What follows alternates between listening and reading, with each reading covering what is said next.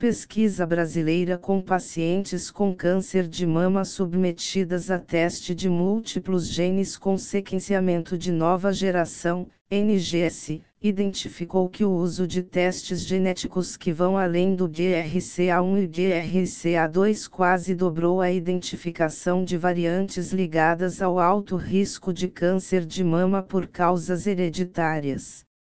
No Brasil, mais da metade dos genes mutados não GRCA1/2 totalizam 47,7%, o que coincide com pesquisas em populações de outros países, porém o terceiro gene mais mutado se destaca por uma variante brasileira no gene TP53.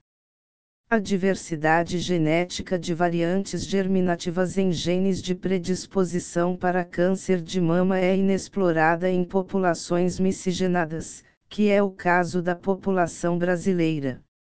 Com esta premissa, neste estudo 1663 brasileiros, 99,2% mulheres e 0,8% homens, com câncer de mama foram submetidos a testes de painel multigênico hereditário, 20 e 38 genes de suscetibilidade ao câncer.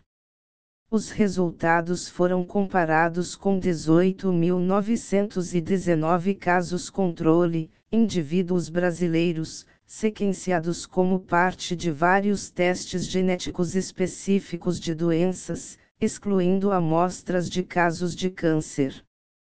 Na amostra, o câncer de mama hereditário representou 2 entre 10 casos da doença, diferente do risco na população geral, que é um em cada 10 casos, devido à inclusão de pacientes mais jovens e com histórico familiar de câncer na família.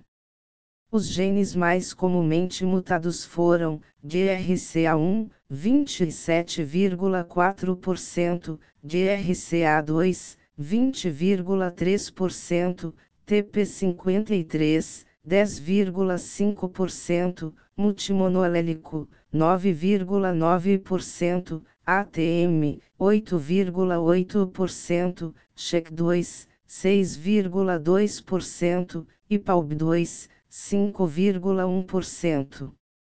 Vale destacar que o número de pacientes portadores da variante TP53R337H é semelhante ao número de pacientes com DRCA1C5266 do PSE, que é a variante patogênica de DRCA1 mais prevalente no estudo. Esses resultados confirmam que a herança do TP53R337H contribui para um número significativo de casos de câncer de mama no Brasil. Esses achados reafirmam a necessidade de diretrizes diferenciadas para monitoramento e estratégias de redução de risco em pacientes com câncer de mama hereditário no Brasil.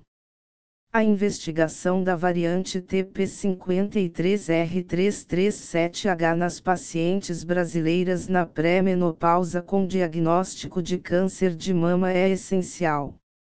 Esses pacientes e seus familiares que carregam a mesma variante devem receber vigilância intensiva que inclui, pelo menos, ressonância magnética de corpo inteiro, RM, e RM do sistema nervoso central, conforme Protocolo de Toronto 50.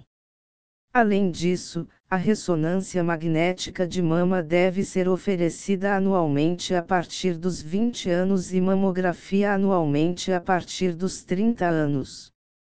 Para esses pacientes, a cirurgia de redução de risco do tipo adeno, mastectomia bilateral deve ser discutida. Para pacientes com câncer de mama, a mastectomia deve ser a opção preferida na tentativa de evitar a radioterapia. No entanto, a radioterapia deve ser considerada quando o risco de lesão locorregional a recorrência é alta. Para tanto, é fundamental que seja ampliado no Brasil o acesso da população de risco ao teste de painel multigênico variantes de significado incerto.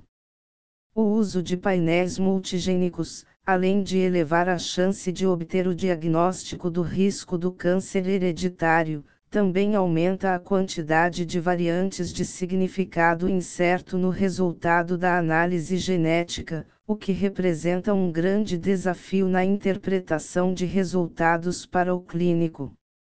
No entanto, é importante frisar que uma variante de significado incerto não deve gerar uma mudança do protocolo de tratamento, pois em grande medida, o avanço do entendimento de variantes de significado incertos são concluídos com a reclassificação das variantes para benignas.